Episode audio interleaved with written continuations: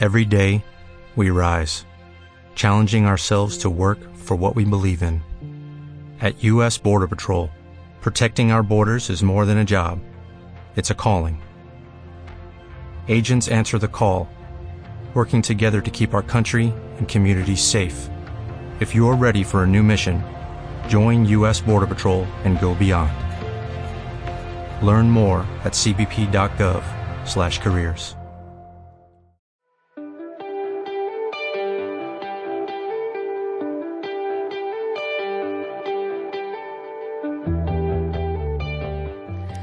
Pues hola, buenas tardes a todos.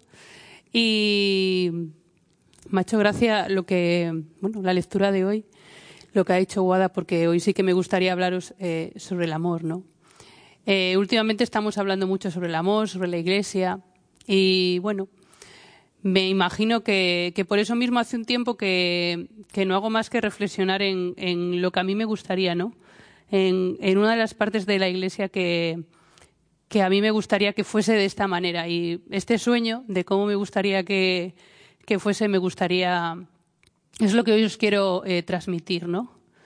Eh, hace unos cuantos años, eh, nosotros, bueno, somos una comunidad ecuménica y tenemos contactos con hermanos evangélicos en, en España. Uno de nuestros amigos son la gente de Agape y en uno de sus encuentros anuales nos invitaron a que fuésemos. Yo creo que fue en Madrid aquel encuentro. Y allí conocimos a un chico eh, que era de Austria, se llamaba Andrea Bopar, le llamaban, bueno, le llamaba, no, se sigue llamando, y le llaman Bopi.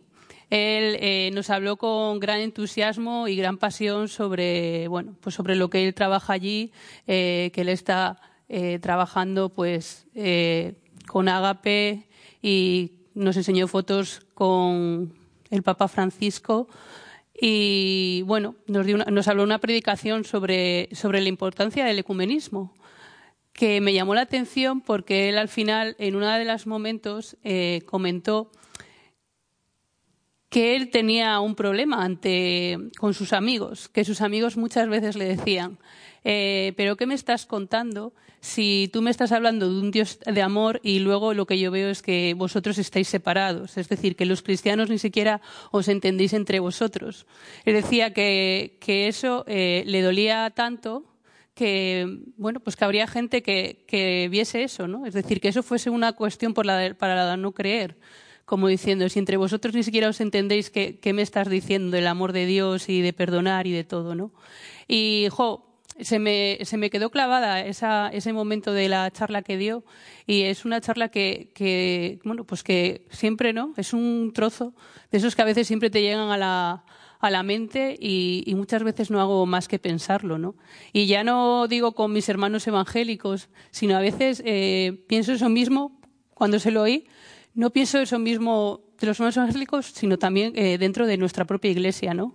Muchas veces pienso en, en nuestra propia Iglesia Católica, en las diferentes comunidades, parroquias, movimientos, ¿no?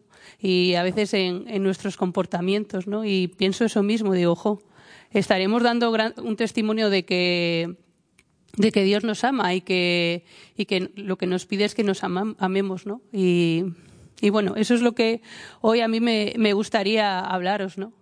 Eh, dice en Juan 13, 35 que en estos conocerán todos los que sois discípulos míos, si os tenéis amor los unos a los otros.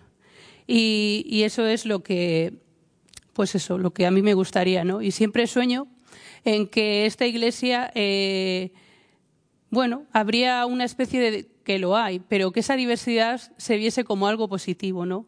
Como algo bueno en el que, bueno, todo el mundo eh, desde su diversidad encontraría ese lugar en el que darse al Señor, en el que encontrar su sitio y que de alguna manera todo el mundo encontraría eh, esa forma de, conseguir que la gente pudiese conocer al Señor. Yo a veces pienso que, bueno, Fe y Vida tiene un carisma, eh, cada vez yo creo que tenemos un carisma más propio, yo creo que eso, yo creo que eso es bueno, porque yo creo que es una razón por la que estamos aquí. Es decir, yo creo que todas las, bueno, las comunidades, los grupos, todos tienen un porqué, ¿no? El Señor, si nos pide, ¿no? Estar en esta misión es por algo, ¿no? Y a mí me gusta pensar que, que cada vez tenemos más claro lo que, lo que el Señor nos pide, ¿no? Y el por qué nos, bueno, nos ha hecho existir y estamos aquí, ¿no? Y, y siempre pienso en que cada uno desde que estaría guay que, que, cada uno desde su carisma, desde su forma de, vivir las cosas, pudiese llegar a unos y a otros. Que no habría como una forma de qué es la ideal para llegar a la gente, ¿no? Sino que cada uno desde lo que es su vocación o a lo que se siente llamado pudiese llegar a diferentes sectores del mundo, ¿no? Este mundo que está claro que cada vez necesita más las cosas del Señor, aunque, aunque está claro que, que cada vez se, les está olvidando más, ¿no? Que, es así. Y, esa es una idea que, me gusta mucho, ¿no? El pensar que a lo mejor eh, yo puedo tener un carisma de, pues de ciertas cosas, ¿no? Que me pueden faltar otras, otras est estructuras eh, que pueden parecer que son las ideales o más piadosas o más litúrgicas, pero que a lo mejor con mis estructuras yo puedo llegar a, un, a una serie de gente que, que no conoce al Señor mientras que otra persona que a lo mejor tiene otro grupo, ¿no? otro movimiento que tiene a lo mejor más liturgia elaborada, a lo mejor, bueno, esa gente llega a otra gente y así, ¿no? Y, y, pensar que todos juntos conseguimos que la gente, el reino de Dios se expanda, ¿no? Y que, y que bueno, que de alguna manera, pues eso, todos la gente pueda, pueda conocer al Señor, ¿no? Y, y todo, eh, pues eso, ¿no? Todos aquellos grupos que, mientras que estés dentro del dogma, ¿no? que pueda ser, no sé, eh, interesante, ¿no? Todos bajo la autoridad del obispo y que todos eh, siendo realmente reales en lo que, estamos haciendo podamos, vuelvo a decir eso, ¿no? Llevar el, reino de Dios. Y, bueno, eso es lo que lo que sí que me gustaría. Eh, comentándoselo a Jairo, me decía, joder, pues, porque él, eh, ya sabéis que, bueno, Jairo es mi marido y nosotros desde el 2017 eh, pertenecemos a, al ANC y, y bueno, eh, dice que me comentó eso, que el ANC tiene una de sus, eh, de sus premisas que es United and Diversity, es decir, bueno, unidad en, en la diversidad, ¿no? Y bueno, me, me parece que eso digo, jo, pues qué bien que estamos en el EINSI, porque yo creo que eso es parte de, lo que, de la iglesia que a mí me gustaría vivir y, y bueno, yo creo que, que, es parte de la visión de, de, esta comunidad y por eso estamos ahí, ¿no? En, en el EINSI. Y que en el fondo la iglesia sea eso, sea una buena noticia en la que de diferentes maneras y de diferentes formas eh, se pueda eh, pues hablar de hablar del Señor y predicar ¿no? La, buena noticia. ¿no? Me encanta esto de que Cristo es la perla más preciosa, ¿no? Y quien la encuentra y reconoce su valor se queda con ella y vende todo lo, todo lo demás. Y a mí me gustaría eso en la vida, ¿no? Que entre todos, entre los diferentes carismas que hay en la Iglesia, entre las diferentes parroquias, movimientos, comunidades, consiguiésemos que la gente podría conocer ese gran tesoro, ¿no? Y que fuesen capaces de vender todo aquello que tienen por, por quedarse con esa perla, ¿no? Eso, bueno, es uno, uno de mis sueños, ¿no? Y cada vez me doy más cuenta que es necesario. Eh, cada uno percibe a Dios de una manera diferente. Yo en este tiempo de, en esta experiencia, ¿no? Que ya eh, van pasando los años, aunque no nos demos cuenta, eh, ya son en este camino más de 20 años, madre mía. Y, y vas conociendo gente, vas conociendo realidades, vas conociendo testimonios y te das cuenta de que el Señor nos habla a cada uno de una manera diferente. Eso que Dios nos ama de una forma única y irrepetible es así. Y, y, es así porque cada una de nuestras historias es única e irrepetible, ¿no? Y en esa historia que cada uno tiene única y irrepetible, eh, Dios habla Dios nos habla, ¿no? Y por eso yo creo que, que da lugar a los diferentes carismas y a, y a las diferentes, bueno, movimientos y, y, y comunidades y, y aquello que tenga que darse dentro de la iglesia, que a lo mejor dentro de unos años ni se llama ni movimiento, ni comunidad, ni parroquia, a saber cómo se llama. Pero, pero esa idea, ¿no? De, bueno, sigo. ah, ya sé lo que iba a decir, es que me había cortado. Que a mí eso me lo recuerda mucho. Eh, no sé si habéis visto la película de la cabaña o habéis leído el libro de la cabaña. A mí, eh, bueno, por otra historia que os podría hablar, os podría dar otra charla o hablaros otro momento de mi testimonio con esa, con esa película. De momento solo he podido con la película, aunque sé que es mejor el libro. Pero bueno, poco a poco. Y lo que más me ha gustado de, de la y os la nombro, si no la habéis visto, eh, os digo que la veáis, es, es, una pasada, pero sobre todo por ver cómo Dios habla con esa persona. No es la, bueno, no os voy a hacer ningún tipo de spoiler, solo os voy a decir que es la vida de un hombre que, que se encuentra, ¿no? Eh, bueno, que el Señor eh, de alguna manera le restaura, ¿no? Eh, otra vez. Y, y, es la forma en la que le restaura lo que yo digo, ¿no? Cómo el Señor al final te restaura desde lo que tú conoces, desde lo que tú necesitas, desde lo que tú vives. Y yo creo que al final eso es lo importante que el Señor nos esté hablando desde lo que nosotros somos y, ahí es donde nosotros tenemos que, vivir. Y da igual que y es tan importante y tan lícito y tan válido que el Señor te esté restaurando a través de su madre, de la Virgen, y para, por tanto para ti sea muy importante eh, pues tu piedad mariana y reces el rosario, si eso al final te lleva a dar fruto y, y te lleva a darte a los demás. Y es igual que si tú te sientes llamado a pues a llevar un Señor más pues no sé, un señor vivo dentro de una iglesia tocando una batería, ¿no?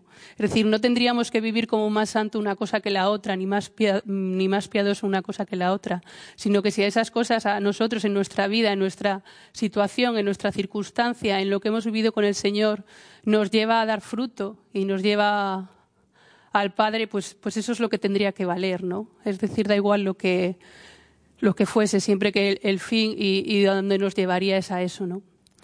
Y, como esto es la iglesia que, a mí me gustaría, ¿no? Esa red de personas que de alguna manera estarían conectadas porque se entenderían, ¿no?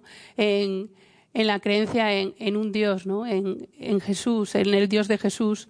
Y, pensaba que para eso sería importante eh, tener como un punto de partida, ¿no? Que de alguna manera todos tuviésemos un, punto de partida en, el, hecho de ser cristianos. ¿no? Y, pensaba en, que no es lo mismo creer en Jesús que seguir a Jesús. No es lo mismo creer en Él que, seguirle, ¿no? Y yo creo que, es importante eh, no solamente creer, sino que el cristiano tiene que ser aquella persona que, que le sigue, ¿no? No solamente que tiene ideas sobre que Dios existe, qué bien, sino que eso es algo eh, importante en su vida. Y como os leía antes, eh, os doy un mandamiento nuevo, que os améis los unos a los otros, que como yo os he amado así, os améis también vosotros los unos a los otros. En esto conocerán, como decía antes, todos los todos que sois discípulos míos, si os tenéis amor los unos a los otros. Y pensaba que ese punto de inflexión podía ser el discipulado, porque, bueno, en cuántos momentos en la, en la Biblia lo, encontramos, ¿no? Y cómo el Señor hasta ahí mismo, ¿no? Dice, en esto conocerán todos que sois mis discípulos. No dice que sois, eh, que, me que creéis en mí, sino que sois mis discípulos, ¿no? En que os tenéis amor los unos a los otros. Y en Mateo 28 dice, id pues y hacer discípulos a todas las gentes, bautizándolos en el nombre del Padre y del Hijo y del Espíritu Santo, y enseñándoles a guardar todo lo que yo os he mandado. Y he aquí que yo estoy con vosotros y todo todos los días hasta el fin del mundo. Es decir, que en todo momento el Señor nos habla de, ese discipulado y eso es lo que a mí me, gustaría, ¿no? Me gustaría que el punto de partida, el que nos haría que conectarnos los unos a los otros es que todos entenderíamos ahí, desde ahí al Señor, ¿no? Cada uno desde su, su, manera de, vivir ese discipulado y, y no sé, eso es lo que, lo que yo ahora me gustaría hablaros, ¿no? Porque me doy cuenta que aquellas personas que yo conozco, aquellas personas que tienen una relación con Dios, eh, que viven una oración importantísimo para empezar un discipulado, eh, son personas que, todo cambia, es decir, que todo cambia en su vida. Yo he visto gente cambiar, eh, he visto gente perdonar. El otro día hablaba con una persona en un acompañamiento y me contaba bueno, una historia con su familia, que si su madre les, les había abandonado y eso hacía que, que, bueno, que sus hermanos tuviesen problemas, ¿no? no querían perdonar a su madre y él era el único que hablaba con su madre y el resto de los hermanos no hablaban. ¿no? Y él decía, claro, yo hablo con mi madre porque yo le he perdonado. Yo la he perdonado por mi historia con el Señor, es decir, porque gracias a que conozco al Señor, mi vida ha cambiado y, yo puedo perdonar a mi madre a pesar de ese dolor, ¿no? Mis hermanos eh, no han podido, hijo, y yo pensaba, claro, es que es eso. Es decir, a veces eh, esos tendrían que ser los frutos, los frutos de la Iglesia tendrían que ser esos, ¿no? Que son los frutos de la oración, de vivir los sacramentos, de leer la Biblia, ¿no? en todo momento los frutos que viviríamos en las diferentes eh, parroquias, comunidades, grupos, tendría que ser eso, ¿no? Tendría que ser el, el amor, la oración, el perdonar, los, frutos de, cuando rezas, ¿no? Y, cuando alguien intenta vivir la, vida en Cristo, ¿no? En, su orden, en el orden de Dios, ¿no? En, con su ética, ¿no? Eh, desde clave, la clave de la Biblia, ¿no? del Evangelio. A veces me ha pasado también en acompañamientos que hablas con gente que a veces está súper indignada por lo que le ha pasado en la parroquia. Que si en la parroquia alguien me dijo que el otro me criticó, que el otro no sé qué, que este no hace, que este es un vago. Y, tú piensas, pero ahí donde está el Evangelio. a mí me cuesta muchas veces eh, y reconozco que eso me quita muchísimo la fe me quita muchísimo la fe porque empiezo a pensar que a lo mejor todo es mentira y que me lo he inventado yo, que, esto de que hay que morir a uno mismo, que hay que perdonar, todas estas cosas que a lo mejor, me acuerdo una vez, hace muchísimos años, con una persona que me llevó todo un camino criticándome a un hermano de comunidad porque me ha hecho esto, porque me ha hecho lo otro y qué te parece y esto, ¿no? Intentaba como que yo le diese la razón, como para que yo le dijese que, lo, que todo lo que le había dicho eh, estaba bien, ¿no? Y yo no hacía más que pensar, ¿Y, en qué momento me va a decir que ha muerto a sí mismo? ¿En qué momento me va a decir que, ha rezado y se ha dado cuenta que tiene que perdonar a esta persona a pesar de lo que le ha hecho? Que a lo mejor es que no se han entendido bien. Eh, no sé, a veces me parece que, que, que, en el mundo que nos rodea, a veces en la iglesia, eh, se nos olvida estas cosas, ¿no? Y, y, que esas cosas son frutos de, de intentar ser un discípulo, ¿no? Y, y, de, y de vivir esa vida en, en oración y en, y en entrega a Dios, ¿no?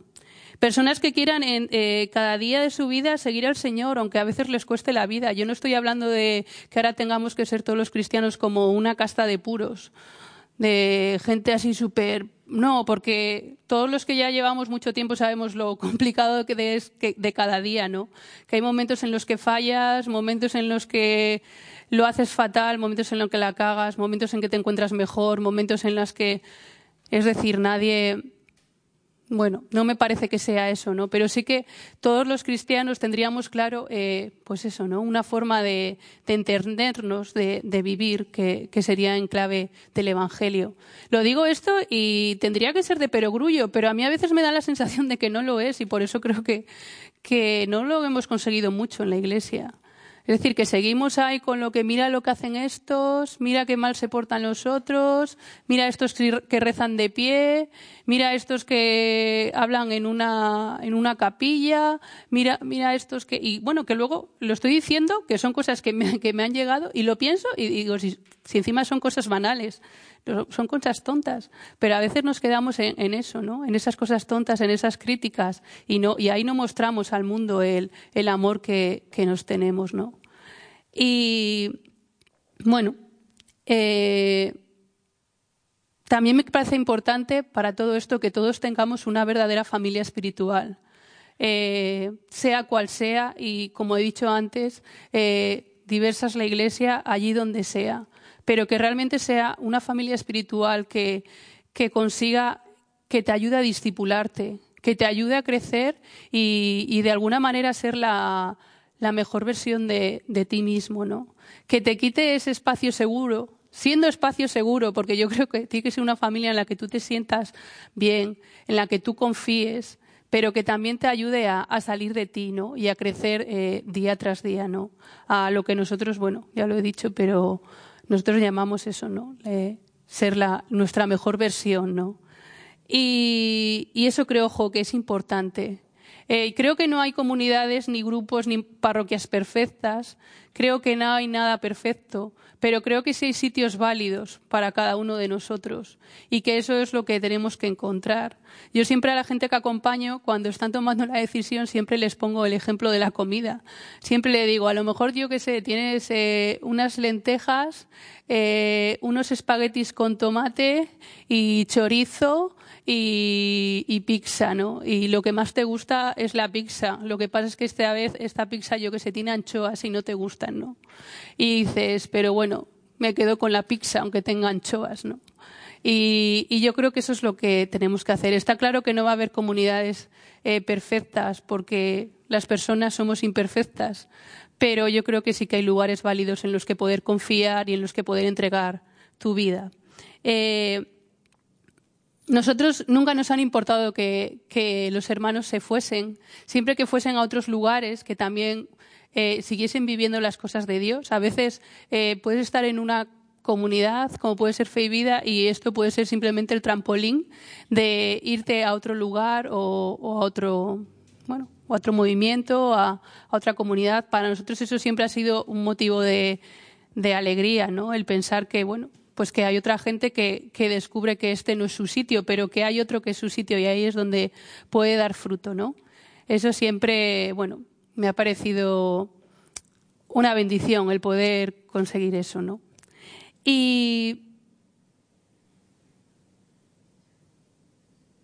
otra cosa que pensaba es que es importante que dentro de ese discipulado y dentro de esas personas que a mí me gustaría que fuesen mis hermanas, aunque no fuesen de mi propia comunidad, pero que allí donde me las encontrase, ya sea en una parroquia, en un movimiento, en un encuentro, nos entendiésemos a la hora de hablar, eh, es en el compromiso. Eh, dice, dice la Biblia en Santiago 2.14, ¿de qué sirve, hermanos míos, que alguien diga tengo fe si no tiene obras? ¿Acaso podrá salvarle la fe? Eh, no eres lo que dices, sino lo que haces. Y, es importante porque yo creo que también es un fruto de ese cristianismo, de ese discipulado, ¿no? de ser discípulo, el que tú te sientas llamado a darte a los demás. Eh, cuando yo me convertí allá por el 2000 y algo, fue, bueno, yo ya me había convertido, pero luego ese verano fuimos a un encuentro en Montes Claros y me acuerdo una frase, es, a veces, mira que habré escuchado charlas, pero a veces ¿no? te quedas con esas frases como lo de Andrea Bopar y eso es, que decía lo de, se entra en una comunidad para ser feliz y se continúa para hacer feliz a los demás. Me acuerdo que lo tenía yo ahí escrito en mi cuaderno, ¿no? Yo eso en ese momento, pues yo que estaba eh, flipada con la idea de que Dios existiese, que Dios significase todo esto, que todo fuese tan grande y tan bonito, ¿no? El pensar que Dios me amaba incondicionalmente y que tenía una misión para mí. Yo estaba ahí con todo eso, ¿no? Y escribía esta frase y no sé si, sabía lo que significaba. Ahora, 20 años después, que me vuelvo a acordar de ella, hombre, me acuerdo más veces, tengo claro que sé lo que significa, ¿no? Y significa que hay un momento en el que ser discípulo también significa eso, ¿no? Convertirte en un cristiano maduro. Y que a lo mejor yo entré en esta comunidad como una niña esperando ahí con, pues eso, ¿no? El que todo el mundo se ocupase de mí, el que todo el mundo me haría feliz, el que todo el mundo estaría a mis cosas, el que todo el mundo estaría cuando yo tenía ganas de llorar o cuando sentía pena o cuando me sentía mal, ¿no? Y ahora he descubierto que, que ahora me toca a mí, ¿no? Bueno, ya hace mucho que me toca a mí hacer felices a los demás. Es decir, que hay un momento que ya te conviertes en, un discípulo, ¿no? En un cristiano adulto ya lo que te ocupas es, de los demás, ¿no? Te ocupas de, tu historia con el Señor y te ocupas de, dedicarte a los demás, ¿no? Y pensaba por eso que, que, un de verdadero discípulo es aquel que, que no tiene una lupa, sino que tiene un espejo, ¿no? que no tiene una lupa para estar mirando todos los fallos, para estar mirando lo que no se hace bien en esta asamblea, que mira que si Sonia le han puesto mal la camisa, que si se está rascando por aquí está tocando el microfonillo, que si, no, sino un espejo, ¿no? Yo creo que un discípulo, un cristiano debería tener un espejo donde mirarse día tras día para poder con el Señor ver aquellas cosas que, que puede cambiar, que puede mejorar, que puede convertirse en la mejor versión de, de sí mismo, ¿no? En, su historia con el Señor. Y por eso yo, eh, si alguno tiene una lupa o se siente que tiene una lupa de esas que siempre está mirando las cosas malas o las cosas negativas que ocurren en la iglesia, ¿no? Eh, yo le diría que por favor que, lo cambiase por un espejo.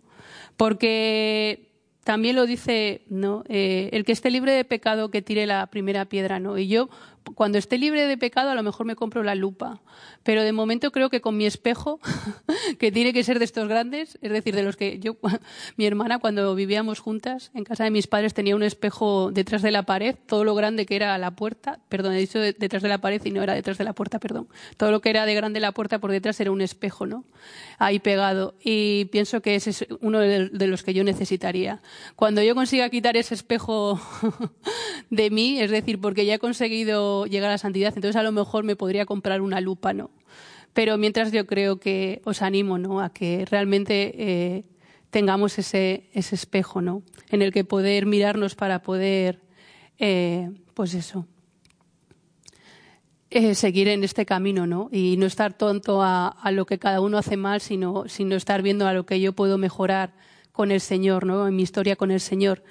Y para acabar, sí me gustaría eh, hablaros de, la visión también. Yo creo que todo discípulo, que todo cristiano debería tener una visión, una misión y no darle miedo vivirlo con la pasión que siente que tiene que vivirlo. A veces, eh, a mí me encanta, eh, por todo este mundo ecuménico, ecuménico, que nosotros vivimos, a veces tenemos los ojos, miramos mucho a Estados Unidos, América, y me encanta a veces esa forma de expresar lo que realmente uno vive, ¿no? Lo que realmente es su visión, sin miedo, sin hablar de palabras, ¿no? Como liderazgo, como, bueno, palabras que aquí parece que cuando, ¿no? Tú dices, no, es que yo soy el líder de esta comunidad, ¿no? Y parece como que estás diciendo, no sé, ¿no? Como que estás diciendo que eres la leche, ¿no? Es decir, que cuando a lo mejor no, o sea, a lo mejor ser el líder de esta comunidad ha sido el mayor marrón que tú tienes en esta vida, ¿no? Pero parece como que te estás dando, te estás pavoneando, ¿no? Estás ahí. Y a veces sí que que me da envidia de, esos lenguajes, ¿no? De esos lenguajes que no crean crítica, que no parecen que no eres humilde, ni que a veces aquí en la iglesia parece como que todo tiene que ser súper humilde. Te voy a decir esto, pero con toda la humildad del mundo. Parece que si no hablas así no es válido, ¿no? No son cosas del Señor. Y yo creo que a veces las cosas hay que vivirlas con pasión. Y allí donde tú te sientas llamado, parroquia, eh, movimiento, allí comunidad, allí donde tú realmente te sientas discipulado y te puedan discipular, que también puedas vivir con esa pasión y que te dejen vivir con esa pasión. Y si esa pasión a veces te hace hablar más de la cuenta de fe y vida, en mi caso, por ejemplo, pues, pues ya lo siento, es decir, esta es mi casa. Yo desde que tenía 17 años eh, creo en esta visión, es donde es la gente de la que me he fiado, es la gente eh, con la que quiero vivir el resto de mi vida, por eso me comprometí de por vida. Quiero seguir al Señor a través de estas de este carisma y con estas personas y, eso me apasiona y no puedo evitarlo. Y no es ni que ni que no me parezca que lo demás es importante ni que eche ni que no me parezca que lo demás es válido. Seguramente lo demás es válido y pero lo mío también es válido y, y me gusta no y por eso hablo así de ello. Y nada pues esto es lo que, lo que hoy os quería transmitir y de lo que hoy os quería hablar, de, que este es el sueño que me gustaría, ¿no? Que todos pudiésemos vivir esa iglesia en la que todos viesen cómo, cómo nos amamos y cómo nos respetamos cada uno desde nuestro carisma y nuestra diversidad.